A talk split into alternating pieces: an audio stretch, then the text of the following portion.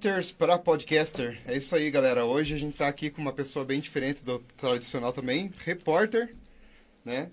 Conta mais um pouquinho para eles aí, Lucas. Eu tenho certeza que você já viu ele na TV em algum momento. Ou na RIC, TV Record, TV Evangelizar. Um abraço, Padre Reginaldo Manzotti. Band de Brasília. E aí, Thiago? Quem, vamos lá, vamos fazer um tá spoiler falando? do rapaz aqui. Bacharelado em Comunicação e Jornalismo pela PET, podcaster Distraídos Podcast, é fundador do Regra dos Terços, repórter da RIC hoje, já trabalhou na Gazeta do Povo, Band de Brasília, palestrante de ação social e empoderamento, e já trabalhou de várias coisas, né? Fotógrafo, produtor, editor-chefe, enfim, apresentador, pauteiro, faz tudo. O homem faz tudo. É. Hoje estamos aqui com o Eric. Dale, galera, tudo bem? tudo certo?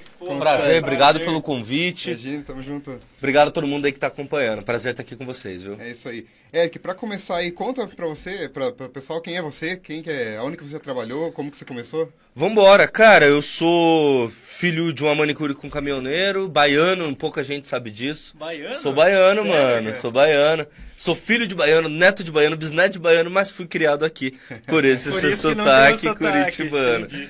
É, cara, desde sempre eu trabalhei com comunicação, assim, com 16 anos eu fiz curso de design web, aí eu comecei a editar foto, a criar site, e aí eu fui para design fotográfico, comprei uma câmera, comecei a fotografar, depois disso aprendi a editar vídeo, comprei, é, comecei a filmar logo na sequência, e aí eu tinha um web rádio, sempre fui envolvido com essas coisas, e com 24 anos eu entrei na faculdade e me formei jornalista. E aí no meu primeiro ano de faculdade, como eu já tinha essa experiência, eu entrei na TV Evangelizar, que para quem não sabe é uma TV católica, do padre Reginaldo Manzotti, e aquilo ali foi uma grande escola para mim. Fiquei três anos, todo o período da faculdade. E assim que eu saí, eu já fui chamado para fazer parte da Band aqui no Paraná. E aí eu fiquei primeiro como pauteiro, depois eu fui editor-chefe do Galo na Band, que não sei se vocês lembram do Galo. E aí eu comandei o programa dele, ele saiu para deputado estadual, uhum. quando ele ganhou lá em 2018, e eu fui para Gazeta para ser produtor de vídeo da, da, da, cobertura das eleições de 2018. Uhum. E aí quando estava acabando ali, eu já recebi o convite para ir para RIC, dois meses de RIC, a minha esposa foi transferida, ela era da Gazeta, para Brasília. E aí eu pedi demissão e fui na cara e na coragem, cara. e aí eu tive sorte. Assim, eu brinco que eu tenho mais sorte na vida do que juízo. Lá ficou três anos, hein, Brasil? Fiquei três anos. Passei pelo Instituto Socioambiental na primeira semana, já que segui esse trabalho como assessor. E aí, na sequência, eu fui para o Congresso em Foco. E aí, eu fui repórter de rede da Band. Uhum. E aí, foi outra escola, porque eu fui vídeo repórter, uhum. que é aquele cara que bota a mochilinha nas costas. Uhum e vai pra vida sozinho. Uhum. E isso foi uma puta de uma escola. Brasília é uma escola, né?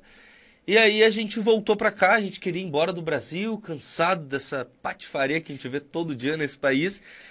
Pedi demissão, de novo, na cara e na coragem, bem louco. De, tinha montado uma agência de comunicação. É, já tinha um Regra dos Textos de, desde 2014, que é um site que cobre cultura. E aí a gente estava trabalhando online, no Regra e, e, nessa agência de comunicação, pedi demissão da Band e vim para cá. Nossa ideia era ficar um tempo aqui e ir embora. Deu errado visto, aí quando a gente foi submeter de novo, deu, começou a guerra na Ucrânia. Aí a gente falou, opa, talvez seja bom assim, não, não, não é o momento. Não se jogar desse jeito, assim. E aí a gente ficou, cara, e deu boa, porque a agência começou a crescer, mas aí começou a atender uns políticos tal, não concordava muito, eu, porque se minha vez jornalística sempre foi muito grande, falava, cara, não, não sei se eu quero ir para assessoria de políticos, uhum. sabe? E aí eu saí da agência para tocar só o regra, mas não deu uma semana, Evangelizar me chamou para apresentar um programa, é, substituindo o Ricardo Vilches nas férias dele. E nessa eu dei uma passadinha na RIC, na Band, porque deixei muitos amigos antes de ir para Brasília. Uhum. E aí a Ivete, quando me viu, me chamou para ir para lá também. E aí Faz eu fui. quanto tempo já que você tá ali na, na RIC agora? Putz, acho que uns cinco meses, talvez. Cinco. Então tem contato com o Zico lá o tempo inteiro. Com quem? Com o Zico Lamour? Ah, não, não, não, não, não tenho. Não tenho muito, não tenho muito. Porque ele trabalha ali na, na, na Jovem Pan, né? E aí eu sou. Eu fico geralmente na rua. Eu, como eu sou repórter, eu chego na redação, ah, pego minha pauta tal e vou pra rua. Aí eu só volto no fim do dia. E é isso basicamente. O Regra eu criei em 2014, assim que eu entrei na faculdade. E aí a gente cobre cultura desde então. Assim, teve uhum. um tempo que a gente começou a falar de política, e como eu comecei a cobrir política. É, mas aí, cara, a gente ganhou dois editais. Um do Facebook para fazer uma mentoria da Meta e um para fazer o Web Store. Web Store. E isso foi que nos possibilitou ter recurso para ter uma pequena equipe. E aí que eu, na verdade, foi nesse momento que eu criei a agência. Porque no regra a gente estava atendendo o cliente. E eu tava incomodadíssimo, né? Porra, mano, sai de notícia, atendendo, fazendo assessoria, não dá. E aí. É, aí até hoje a gente tá vivendo com o recurso desses dois editais e quebrando a cabeça pra saber como que eu vou me sustentar ano que vem, mano. Quantas pessoas tem na equipe do Regra hoje? Hoje a gente, nós somos em quatro. Eu, a minha esposa, que ela faz a- a- às vezes de tráfego digital, de tráfego pago, e dois estagiários. Eu tinha uma jornalista até o final do mês passado, nesse momento que a gente está gravando há duas semanas, quando foi por hora três. Mas como o dinheiro é finito, eu achei melhor uma grande amiga, uma mulher, uma, uma profissional sensacional, mas daí eu conversei com ela e falei, cara, vamos dar uma pausa, só até arrumar a próxima fonte de recurso. Porque, cara, fazer. lidar com o site é, e viver de anúncio é muito difícil. E eu, sendo bem honesto, eu sei fazer muita coisa na comunicação. Mas vender anúncio não é comigo. Tanto que eu saí da assessoria, eu não consigo fazer essa. Eu sou muito. eu- Uma relação política eu sei fazer. Agora, a relação comercial não é pra qualquer um. E aí eu tenho mais dificuldade, sabe? De, de bater na porta da empresa e falar, ô, bora anunciar aqui. Que aí tem que estudar. Você sabe melhor do que eu. Sim, sim. Tem que estudar Essa as aí. métricas. Eu, eu, eu- consigo apresentar as métricas. Análise de resultados, que é uma coisa que tem que ter semanalmente, pelo menos três vezes na semana. É né? isso. Pra ter números, né? Senão, isso não é nada, né? Sem, sem dados, né? Você não consegue fazer nada. E a minha dificuldade é essa. Aham. um tempo. Por exemplo, por por que, que eu- a gente tá gravando, você que tá acompanhando, às 10 horas da manhã? Porque eu brinquei com ele. Falei, ó, cedinho, mas cedinho às 10.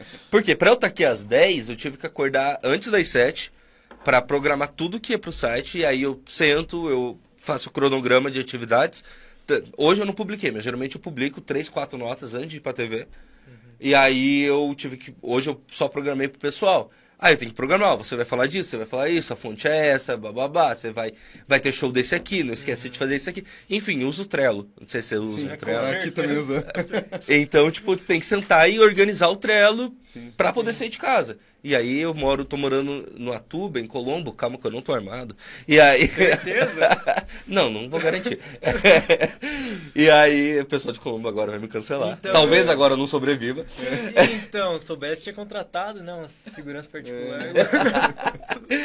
E, e- e aí eu dou uma hora até aqui. Então, assim, é, é difícil, cara. eu Já não tenho tempo pra. Aí eu não consigo fazer essas vezes. É, então até explicando a logística, né?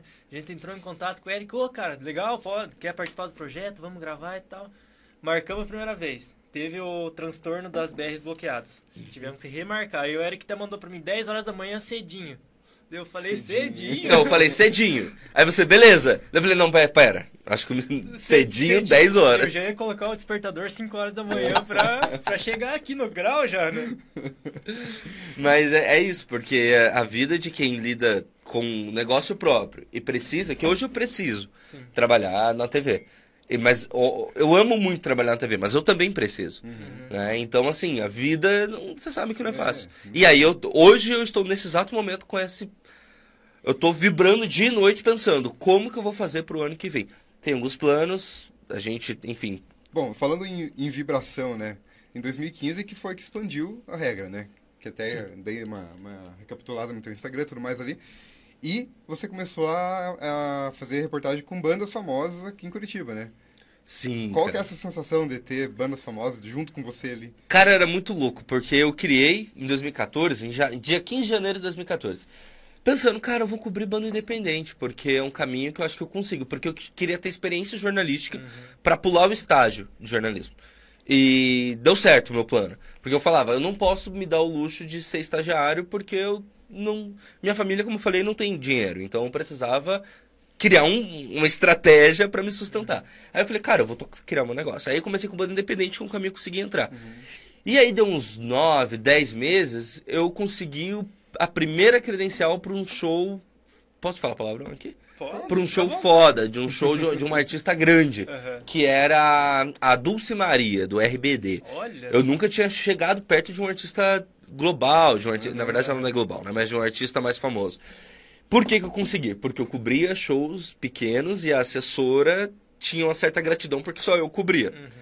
E aí, cara, chegando lá, fiz a cobertura, fotografei e tal, conheci uma mulher, a Tamie Nolor, do encartaz.net, e através dessa mulher, a Tamie, foi que eu comecei a ter contato com outras pessoas e começar a cobrir.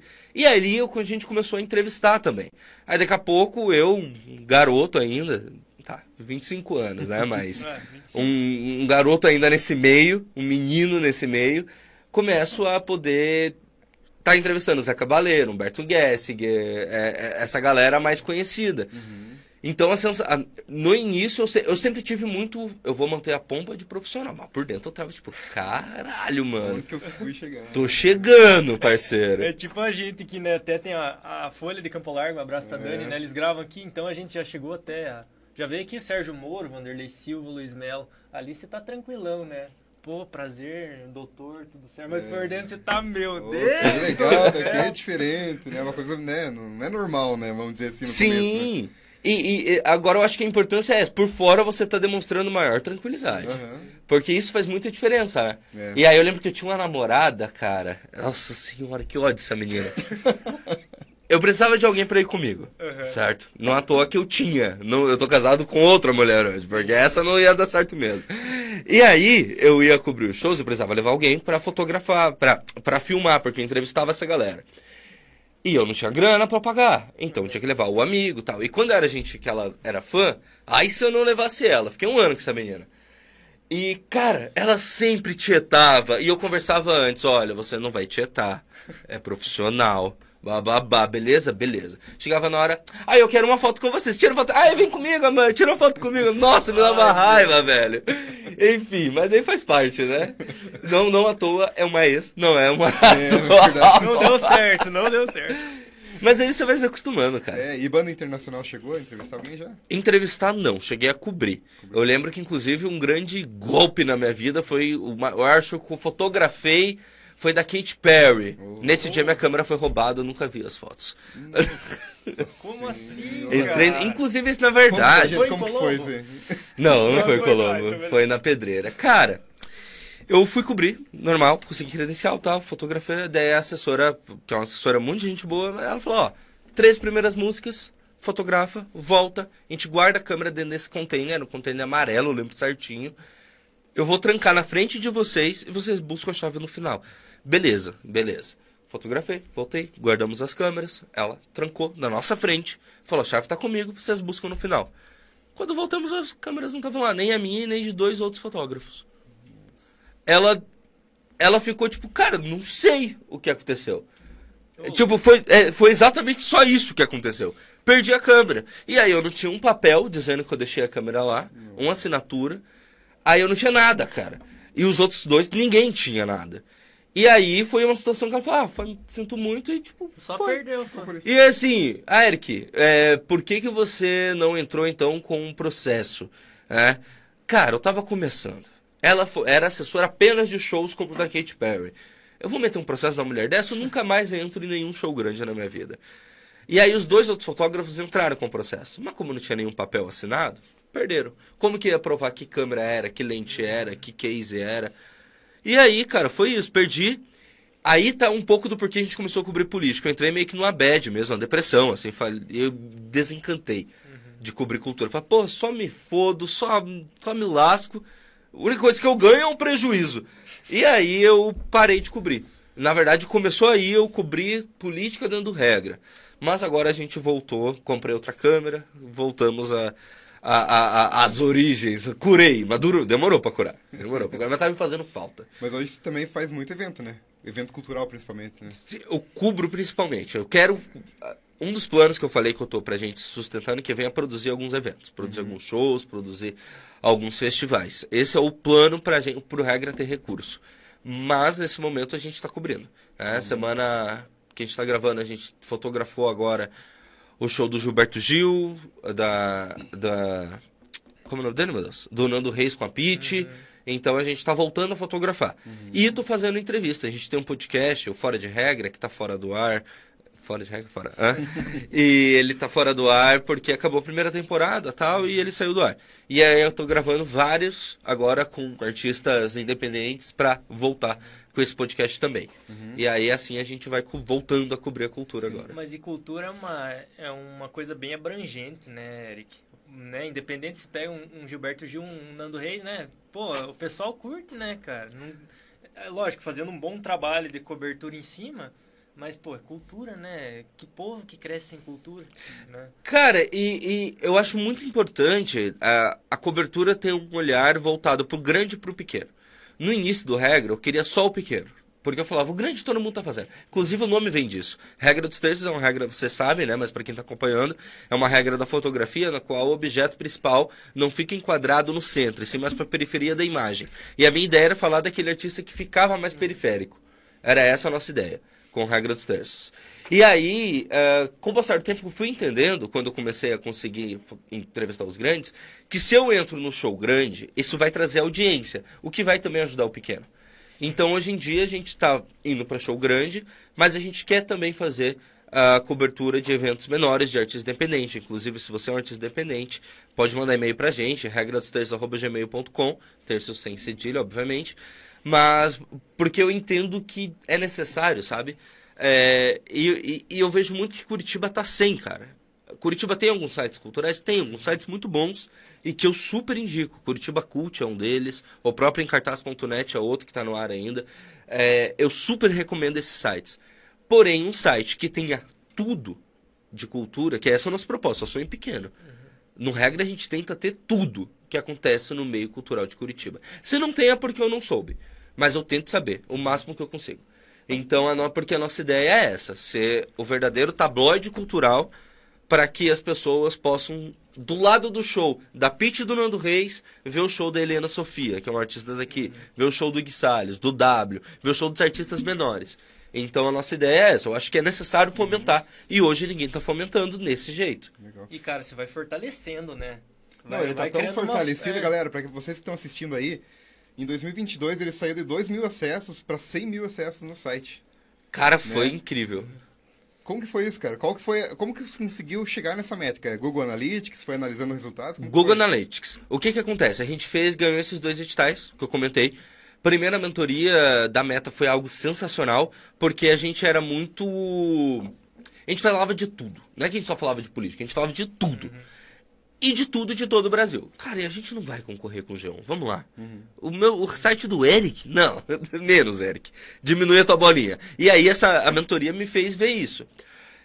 E aí a gente começou a focar. Primeiro a gente fez o recorde de direitos humanos. Eu já, já, eu já tava mirando onde eu queria chegar, que era voltar a cobrir cultura. Eu falei, cara, mas eu não posso puxar o cavalinho de pau assim do nada. Vamos começar com direitos humanos e a gente cria uma editoria de cultura e lazer, que também faz parte dos direitos humanos.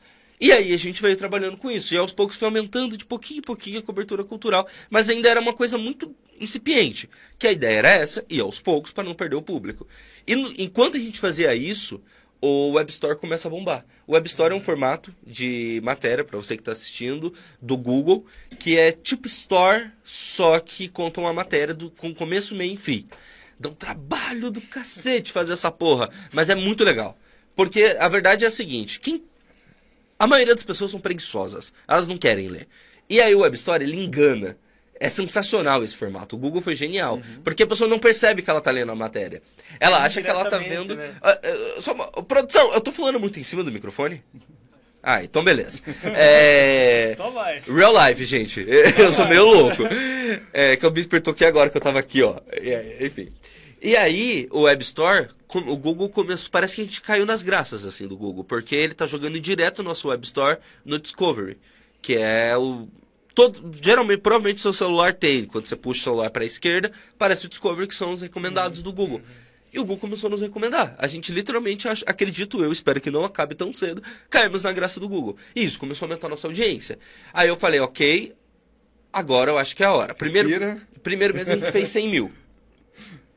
E aí eu falei, tá, o que, que adianta ter 100 mil de todo o Brasil, pulverizado, não, não tem um público, não tem uma persona, é um pouquinho de cada um. Uhum. Eu falei, já que a gente bateu 100 mil, agora é a hora. Vamos nichar, né? Vamos nichar. E aí a gente, de novo, puxei o cavalinho de pau, Aí dessa vez eu puxei mesmo, mas já tava. Digamos que eu já tava dando a seta. Eu só virei com tudo o carro. E aí eu falei, agora é a hora. Mudamos pra editoria 100% de cultura de Curitiba. E, cara, pra minha felicidade, a gente bateu cento e, sei lá, 11, 115, alguma coisa assim, mil no mês, 100 mil no outro. Quando eu puxei o cavalinho de pau, eu falei, cara, vai cair pra 10. Eu juro que era essa a minha perspectiva. Eu me reuni com a equipe e falei, relaxem, faz parte de um plano. É melhor ter 10 mil que a gente saiba quem é, do que ter 100 que a gente não tem ideia. Relaxem. Porque senão eles poderiam ficar desesperados. Sim, sim. Eu falei, vai cair pra 10, certeza. A gente fez 70 mês passado, que foi o primeiro mês 100% apenas cultura. E isso pra mim foi algo assim, eu falei, cacete! Eu achava que não ia ter tanto. Juro, eu, eu tava mesmo me programando pra 10 mil. Falei, vai cair 90% a audiência desse site. E deu certo. Como eu falo, eu tenho mais sorte que juízo.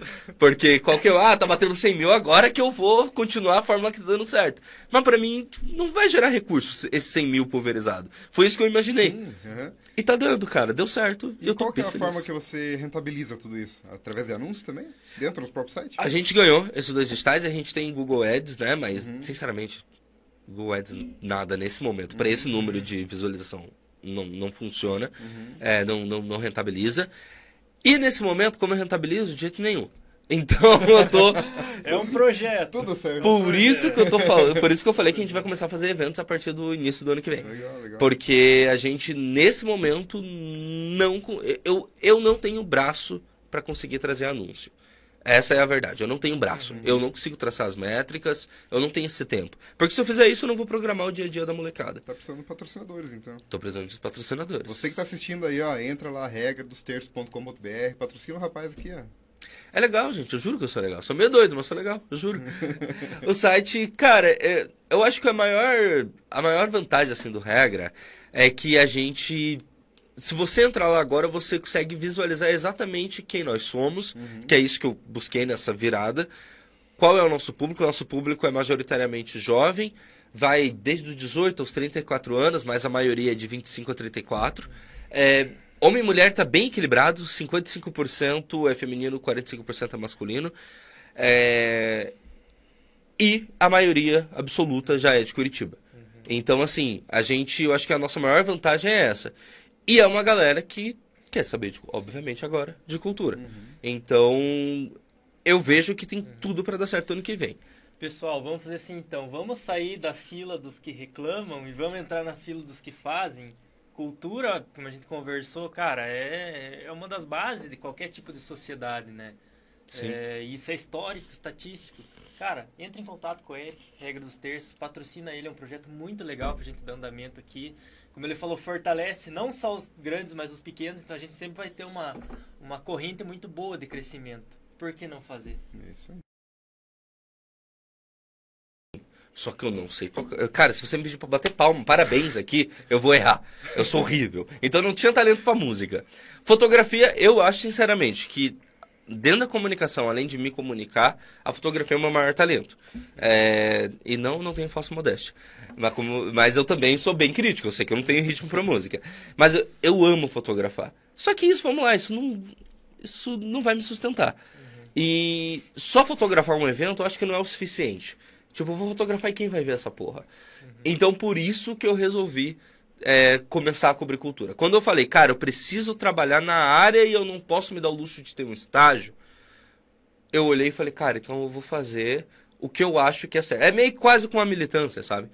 É, E eu acho que a cultura não é. A cultura não é de esquerda, a cultura não é de direita, cultura não é política. Quer dizer, é política também. Mas é de todo mundo, Porque né? Mas é de muita todo coisa, mundo. né? Não só banda, nem só teatro, nem... é muita coisa. É muita coisa. E a gente tá tentando abraçar o mundo mesmo. A gente tá tentando mostrar tudo que acontece em Curitiba. Então, se você tem um evento cultural, pode mandar. A gente nem cobra.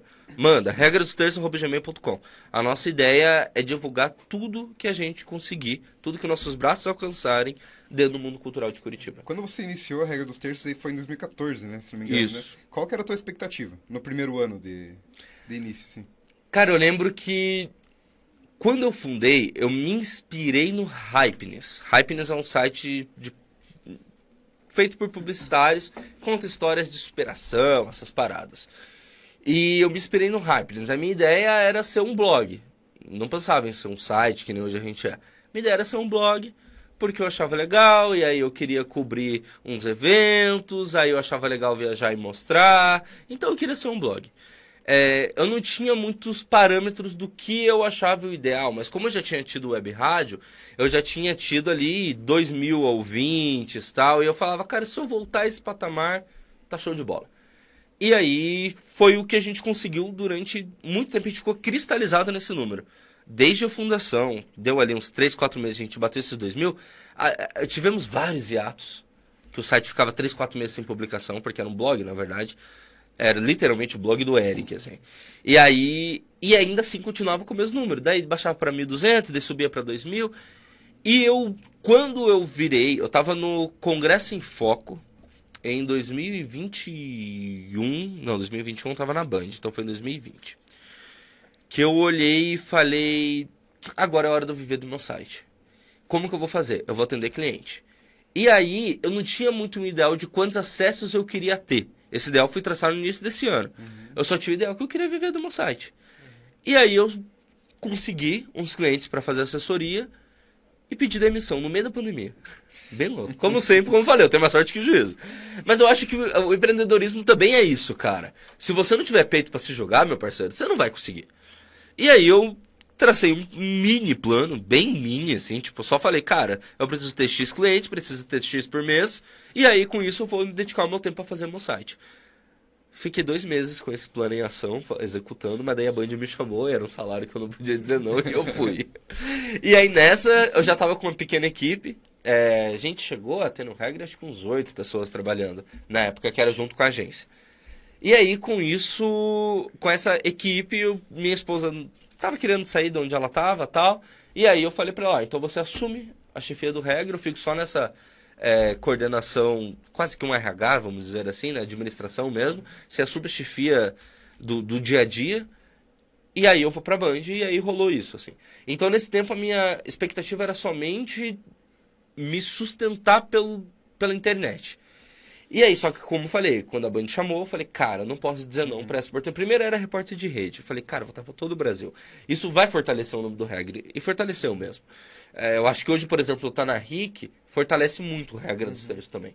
É, é, e quando, enfim, deu no final do ano, quando a gente virou, quando a gente ganhou os editais e falei que agora tem dinheiro para separar a agência do site, foi nesse momento que eu tracei o primeiro plano de acesso. Eu falei, aqueles 10 mil que eu falei que eu achei que eu ia ter, foi isso que eu tracei. Eu uhum. falei, cara, se a gente tiver 10 mil todo mês, eu acho que eu consigo. Começa a virar isso em anúncio. Eu só não sabia que ia ser tão difícil conseguir o anúncio, que ia dar tanto trabalho que hoje eu não tenho mãos para fazer. Uhum. E foi assim, cara. Foi Legal, assim. Cara. Bom, falando um pouquinho, a gente começou falando sobre né, de podcasters para podcaster, né? Existe o teu podcast que você é host, que é o Distraídos Podcast, né? Sim. Agora a pergunta que não quer calar. Por que Distraídos? Cara, distraídos porque ele trata sobre neurodivergência. É, eu acho que deu pra perceber pelo meu jeito louco de ser que alguma coisa fora do padrão eu tenho. E eu tenho mesmo, eu sou TDAH. É, transtorno de déficit, déficit de atenção e hiperatividade. Eu descobri o TDAH em outubro de 2021. É, eu vivi 29 anos sem saber qual era TDAH, sofrendo todos os problemas que isso causa. E, e foi nessa que eu conheci a Alpin Montenegro, que é a minha parceira de podcast. A gente, nesse momento, deu uma pausa no podcast, porque nossas agendas não estavam batendo. Ela é do Rio Grande do Sul, eu sou daqui, de cada um tem um ritmo de vida muito diferente, aí não estava dando, a gente deu uma pausa. E, cara, o TDAH, ele faz a pessoa, além de ser hiperativa, ela, o TDAH, obrigatoriamente, ele é distraído. Ele é distraído sabe? É, ele pode ser mais ou pode ser menos, mas o TDAH ele é distraído. Então, assim, não sei se você percebeu que desde o início estou com essa caneta na mão. Se eu não tivesse com essa caneta na mão, girando, mexendo, escrevendo, pegando a caneca, eu estaria agoniado aqui. Então, assim, para eu não me distrair, eu tenho que estar tá fazendo alguma outra coisa. Uhum. Tá fazendo alguma outra coisa. E aí eu consigo me concentrar. Então, assim, eu tô aqui conversando com vocês. Eu percebi que eu estava muito aqui em cima, eu já comecei no meu canto periférico a olhar para ele. E aí foi na hora que eu, eu falei, cara, ele, ele não tá nem olhando para cá. Será que eu tô atrapalhando ou não? Uhum. E aí eu virei e perguntei. Então, assim, para eu me distrair, se ele tivesse feito algum sinal para vocês, provavelmente ali eu teria uhum. me distraído. Então é por isso, porque é uma característica. É a Alpin, além de TDAH, ela também é autista. E aí a gente olhou e falou, cara, quais são nossas. No brainstorm, quais são nossas características em comum? Aí a gente começou. Mas daí o podcast é entre vocês ou vocês têm convidados também que... Os dois. Os dois? Os dois. E A- convidados também com esse, com esse TDAH, com algum... com alguma neurodivergência. Uhum. Com alguma neurodivergência. Que são várias, né? Sim. São várias. Tem do TDAH, tem o autismo, tem a dislexia, Hum. tem a bipolaridade, enfim. São várias. A gente conversa com psicólogos, psiquiatras eh, e pacientes de tudo quanto é tipo Ah, de neurodivergência. Ei, eu, eu até tava vendo um Reels que a própria Alpin pediu pra você gravar um vídeo e você falou que esqueceu de gravar o vídeo, né? Mas você mesmo falou que o negócio é não se culpar, né, por um- uma consequência de repente do, do TDAH que acaba atrapalhando tua vida. Eu acredito que assim, talvez se se a pessoa não souber lidar, vira um fardo, né? Porque acaba atrapalhando e gerando consequências no dia a dia. Então acho que tem um trabalho interno muito grande também, né, cara? Sim, aí tá a importância do diagnóstico, mano. É, eu penso, eu já era repórter, já tava, como eu falei, tava na Band na época, era repórter de rede, sofrendo todos os problemas que isso traz e sem saber o que que era. E quando você não sabe, você aí você se culpa. Então, assim, eu tô Mas como que você descobriu isso aí? Você pensou que, ah, tô repeti- repetindo muitas coisas. não. Vou an- analisar o que, que é isso. Que Não, que- na verdade. Vamos lá. A, a- a comunidade médica, a verdade é que é bem vacilona nesse ponto, sabe? A gente, eu já fazia terapia, eu já tinha, eu tomava remédio para ansiedade, então uma vez por mês eu tava no psiquiatra e ninguém nunca tinha desconfiado. E eu achava que eu tinha era ansiedade, tomava remédio para ansiedade. E aí a minha esposa um dia chega e falou: "Amor, eu tava conversando sobre você com a minha terapeuta, provavelmente estava me elogiando, obviamente". E ela falou que Provavelmente, provavelmente. ela falou que, pro- que é, você deve ter TDAH. Foi assim que começou. E aí eu falei, nossa, o que, que é isso? Fui pesquisar. E aí eu levei pra minha terapeuta da época, repare, da época, porque não estou mais com ela. E ela falou, ah, é verdade, pode ser. Aí eu levei pro meu psiquiatra, aí ele fez várias perguntas e falou, ó, eu, eu realmente tem, pode ser muito, só que ele é um TDAH, é um diagnóstico clínico, ele falou, tem tudo, tá, bate tudo, fiz alguns testes lá, né, tem os testes de concentração e tal. Aí ele falou, toma esse remédio, que é Ritalina, e daqui a um mês você volta. Porque a Ritalina, ao contrário do que muita gente pensa, ela não é o remédio da inteligência. Muita gente toma ela pra fazer para fazer concurso, cara, e ela não funciona pra quem não tem TDAH. Tanto não funciona que um do- uma das maneiras do meu diagnóstico foi: toma esse remédio. Se ele não fizer efeito é porque você não tem TDAH. E aí eu tomei e, cara, parece que fez silêncio na mente, assim, porque eu era muito acelerado. Mas assim, mais do que vocês estão vendo aqui. Isso aqui é eu medicado, parceiro. Tarja preta. Mas se não fosse a Ritalina, eu estaria de- em outro estágio, em outro estágio aqui. Porque a mente do TDAH é quase como um carro desgovernado descendo a Serra do Mar. Eu tô falando com vocês, ao mesmo tempo eu estou pensando em 20 outras coisas. E não é, e às vezes você tá falando comigo, eu tô tentando me concentrar em você. Eu tô tentando, só que a minha mente tá tão barulhenta. Tô pensando, não, porque hoje eu vou pra RIC, daí hoje tem Assembleia Legislativa. E provavelmente vai começar a discussão daquela matéria lá. Será que a oposição vai comentar sobre a questão dos pedágios? E eu tô falando com vocês. Uhum. Vocês talvez não percebam, mas na minha mente eu tô. E a a Ritalina, ela. A gente percebe um pouquinho, até mesmo porque eu venho da área da- dessa área também um pouquinho, porque minha mãe é psicóloga, minha irmã é psicóloga e minha esposa é neuropsicopedagoga. Caramba! Então, isso atraiu, assim, a, a conversa foi legal, né? Porque eu tô vive- vivenciando isso todo dia, né? Sim! É interessante. Mas cara. assim, Eric, eu acho que também a gente tem um papel social importante, né?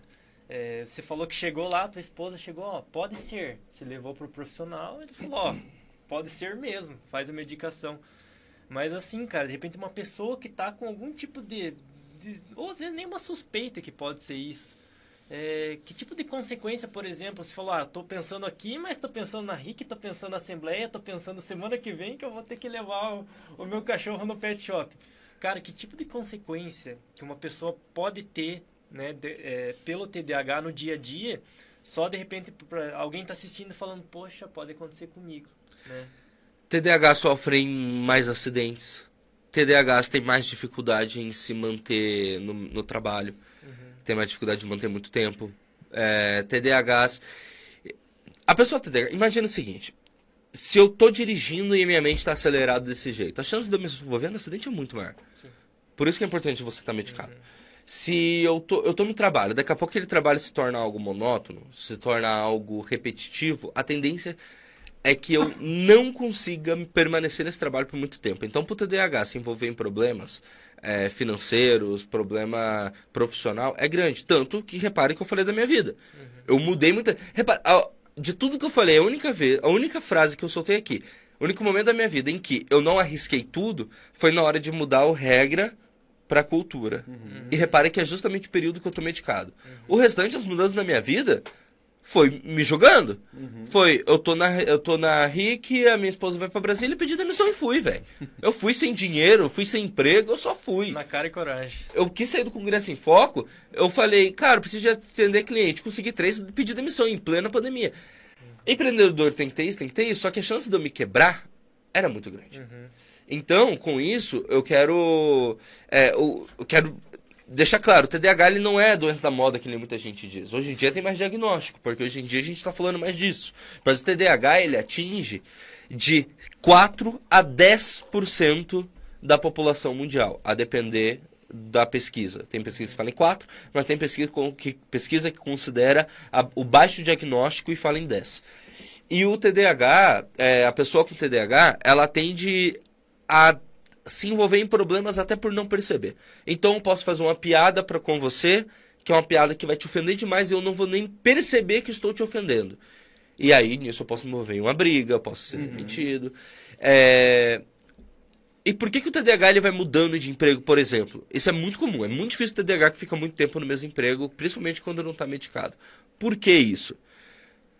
O nosso, tudo no nosso cérebro é movido a a elementos bioquímicos. Então, se eu estou concentrado, é porque o meu cérebro está é, enviando aqueles elementos bioquímicos necessários. O TDAH é uma deficiência no lóbulo pré-frontal, é, a parte responsável por criar as enzimas, como endorfina, noradrenalina, serotonina.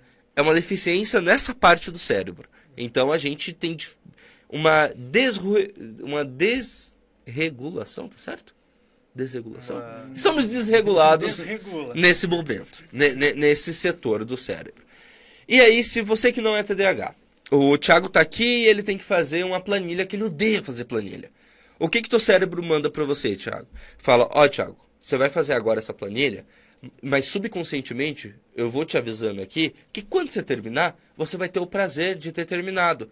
Sendo assim, mesmo que você não goste, eu vou liberando uma dose mínima de, de endorfina, dopamina. de dopamina, melhor, não endorfina, de dopamina necessária para você conseguir se concentrar, mesmo que você não goste.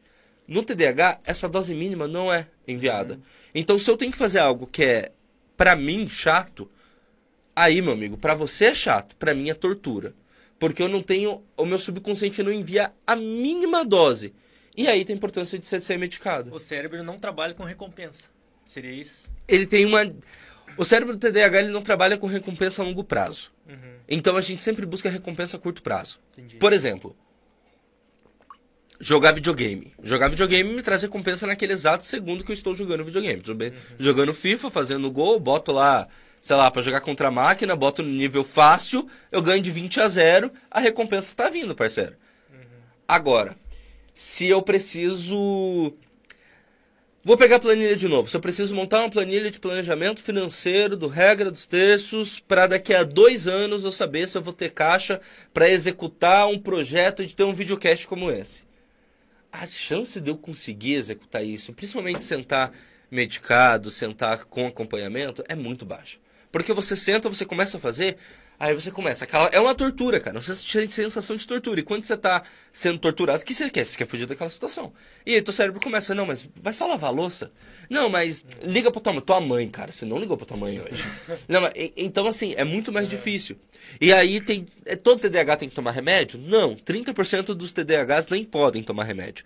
Mas aí você faz um acompanhamento psicológico para você criar metodologias para você executar. Uhum. Tratamento é terapia. Tratamento é terapia. Um exemplo básico.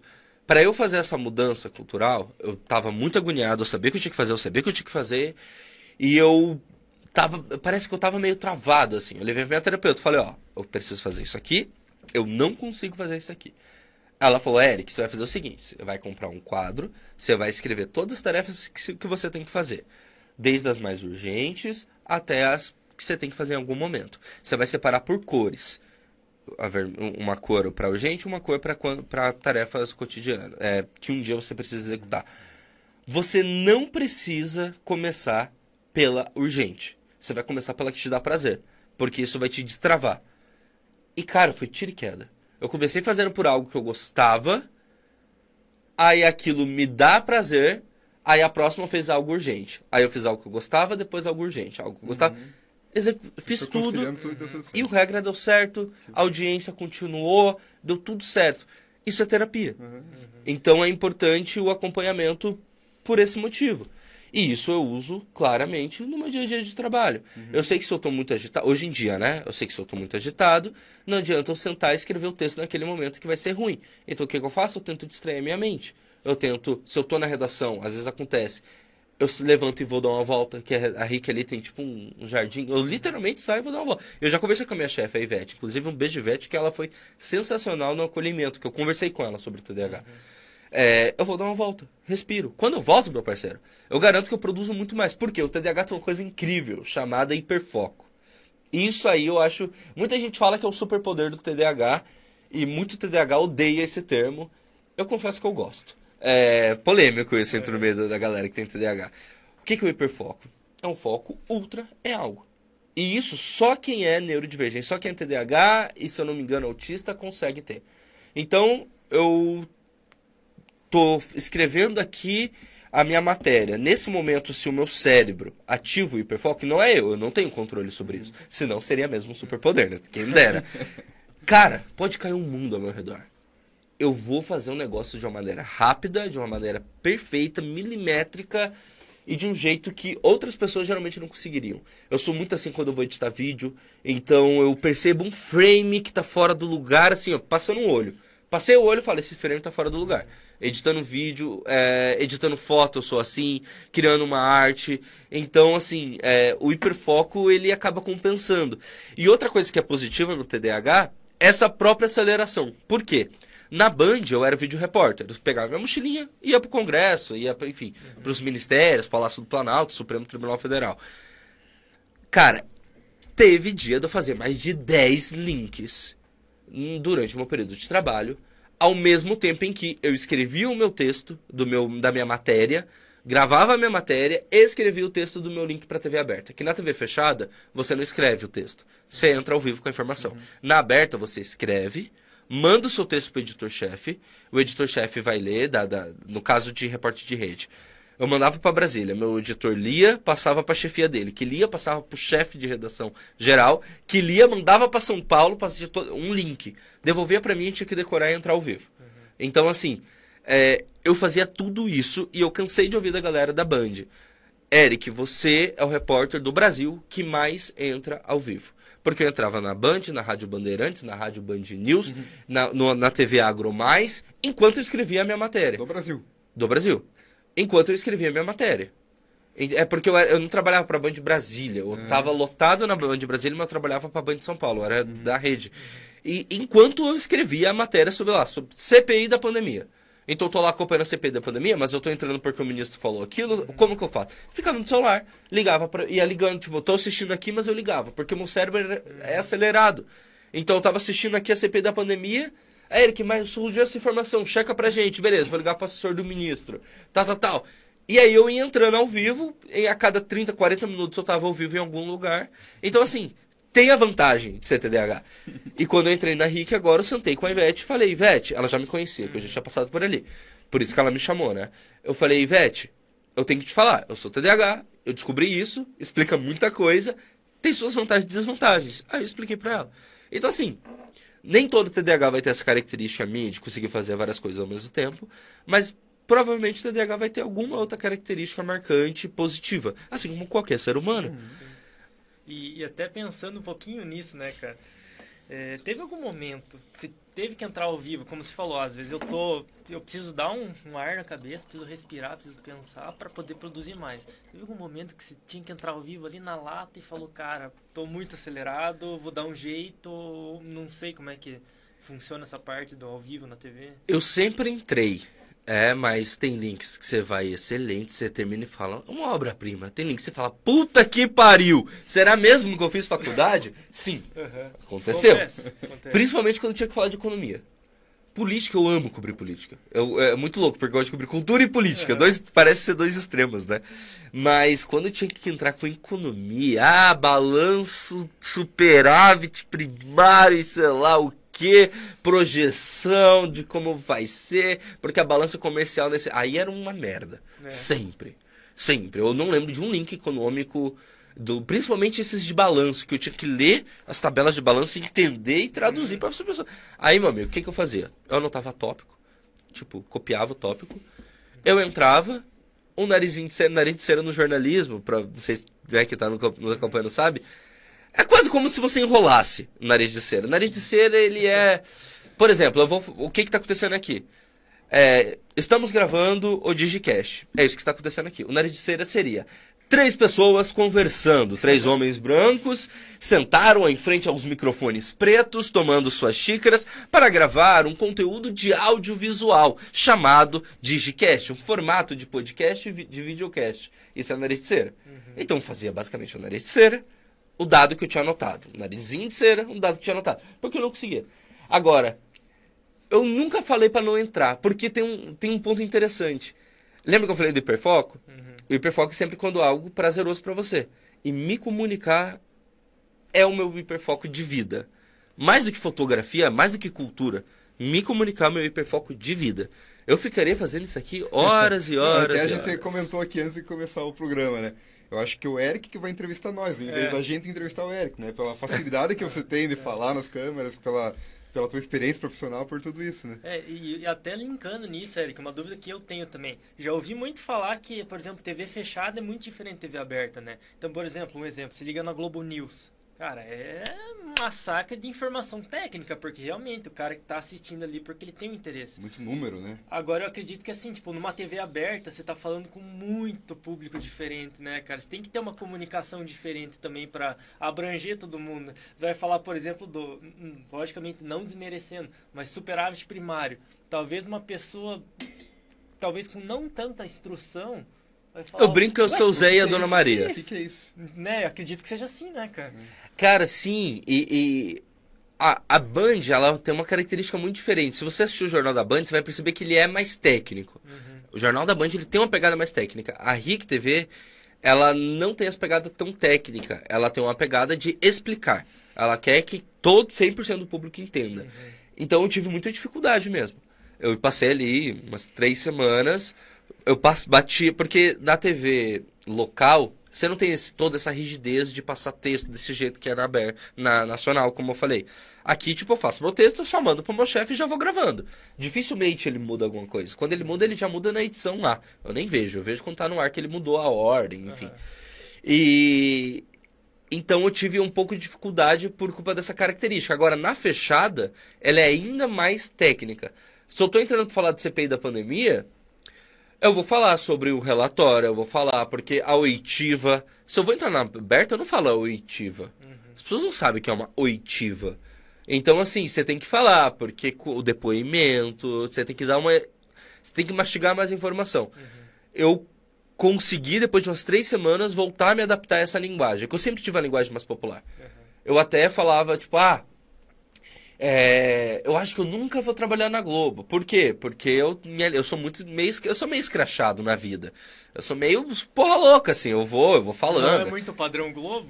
É, só que hoje a Globo tá mudando. Tá, né? Hoje a Globo tá, tá sendo mais solta. Então, não- hoje eu já não digo que eu nunca. Uhum. Mas eu hoje eu tô feliz onde eu tô. Mas eu já não digo que nunca, porque ela tá mudando. Mas é, quando eu cheguei na Band, eu acabei adaptando a minha linguagem àquela linguagem um pouco mais burocrática. Porque, cara, você tá acompanhando todo dia. Tem MP, por exemplo, que é medida provisória, MPV, medida provisória de. É, medida provisória de. Esqueci o V. Mas enfim, esqueci o V, eu vou lembrar depois. Tem a PEC, que é a proposta de emenda à Constituição. Tem. Tem. Tem, o, o- o- tem os relatórios, daí tem o relator, daí tem o autor, tem, tem vários trâmites. A, a CCJ, a Comissão de Constituição e Justiça, tem um trâmite. A, a outra comissão tem outro trâmite. E aí você tá falando todo dia daquilo, todo dia daquilo, todo dia daquilo. Chega uma hora que você vai ficando mais burocrático e que você só vai falando a PEC. Você não fala a proposta de emenda à Constituição, que necessita de dois terços da Câmara dos Deputados para ser aprovado e dois terços do Senado Federal. Você fala PEC.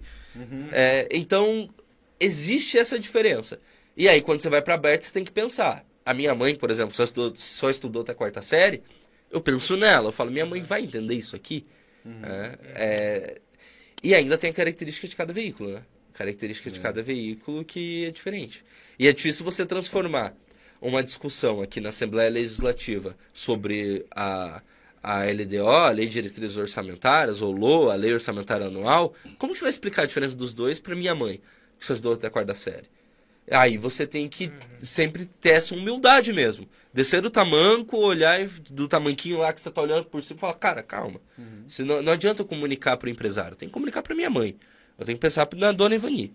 Tá, e essa questão do podcast que você falou que deu uma pausa agora, né? Você tem alguma previsão de voltar, ter mais convidados? Como que vai ser? O distraídos não, porque pelo menos não o distraídos, porque a UP ela mora do Rio Grande do Sul. E aí a nossa agenda realmente está muito difícil de bater. Mas eu quero voltar com um podcast sobre neurodivergência. Só não sei como, só não sei que formato, eu ainda não pensei nisso. Porque primeiro eu vou reestrear o podcast Fora de Regra, que tô tra- trazendo a galera cultural, aí depois eu vou traçar esse plano de como eu vou voltar a falar de neurodivergência. O remedinho em dia, a gente faz as coisas com calma. Lógico, É, lógico. cara, eu- Até tava vendo, né, Eric? Você falou agora essas coisas com calma, né? É, stalkeando bastante. Cara, o que, que era aquele cabelo antes de você entrar na. Aquela madrugada que se gravou, não sei o que o barbeiro fez aqui, eu não sei se foi estratégico ou não foi, antes de, de começar na, na TV Evangelizar. Aham. Cara, o que, que foi aquilo, velho? Eu larguei os bets, mano. TV, eu amo TV, mas é um inferno. Eu tô aqui agora de terno, porque saindo daqui eu vou ter que ir pra, pra Rick. Tem que estar. Tem que ir direto. Gentleman. E na vida eu não sou assim. Se você me vendo no jogo do Atlético, você, você acaba de você nem me gente reconhecer. viu isso mesmo. É, Na olha os vi- stories lá. Na vida eu não sou. De... Oi, derrubei, Caneta. Na vida, opa, aqui. Na vida, eu não sou esse ser humano. É, de terno e gravata. As pessoas, eu fui criado em Tatiaia, meu velho. Ai, não, não, não sou no Não dia a dia. não. Então, assim, na TV eu tenho que, tenho que fazer a barba a cada dois, três dias, tem que cortar o cabelo. Porque sabe por que meu cabelo tá raspado? Porque eu, eu sei que eu não vou não, não iria voltar a ter paciência de ir no salão, eu mesmo tô raspando essa porra. Aí toda semana eu pego minha máquina que eu comprei e Uhum. raspo. Porque eu não tenho saco. Eu, eu, sou muito desleixado na vida, sozinho. E aí quando eu saí da TV, eu falei, foda-se. Agora, meu amigo. Agora eu Sabe quero que as Deus, pessoas né? atravessem a rua quando me verem. E aí eu larguei. Eu fiquei. Cara, eu fiquei uns seis meses sem cortar nem o cabelo nem a barba. A minha esposa tava quase separando.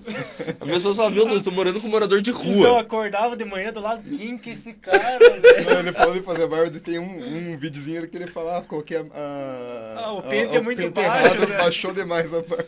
Cara, isso, isso rola. Eu já raspei a barba porque eu esqueci de pôr o pente. É, TDAH. Eu ia fazer a barba, eu esqueci de pôr o pente, vum, zero. Eita Agora porra. tem que passar a gilete. Uma Agora- cara de bolacha desgraçada, meu amigo.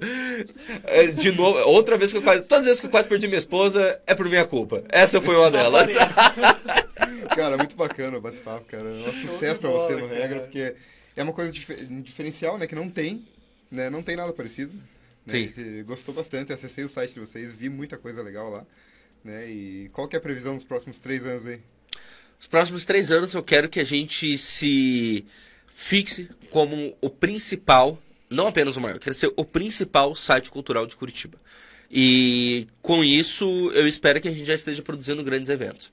Ano que vem, agora, início do ano que vem, a gente vai produzir alguns eventos um pouco menores. É, eu quero produzir alguns artistas também, que eu vejo que tem potencial. Quero fazer um agenciamento deles. E eu espero que daqui a três anos a gente já esteja nas cabeças, tanto com esses artistas quanto com esses Que eventos. legal, cara, que legal.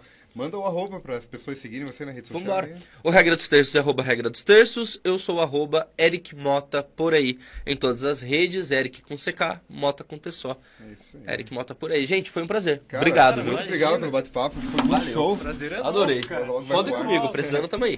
Tamo aí. Galera, pra quem ficou até agora assistindo aí, muito bacana o bate-papo. Segue o Eric nas redes sociais, segue a regra dos terços. Também segue de Digicast, enfim, tudo que vocês já estão acostumados a, a seguir aí. Se inscreva no canal, ativa o sininho de notificações e fica até a próxima. Abraço! Valeu.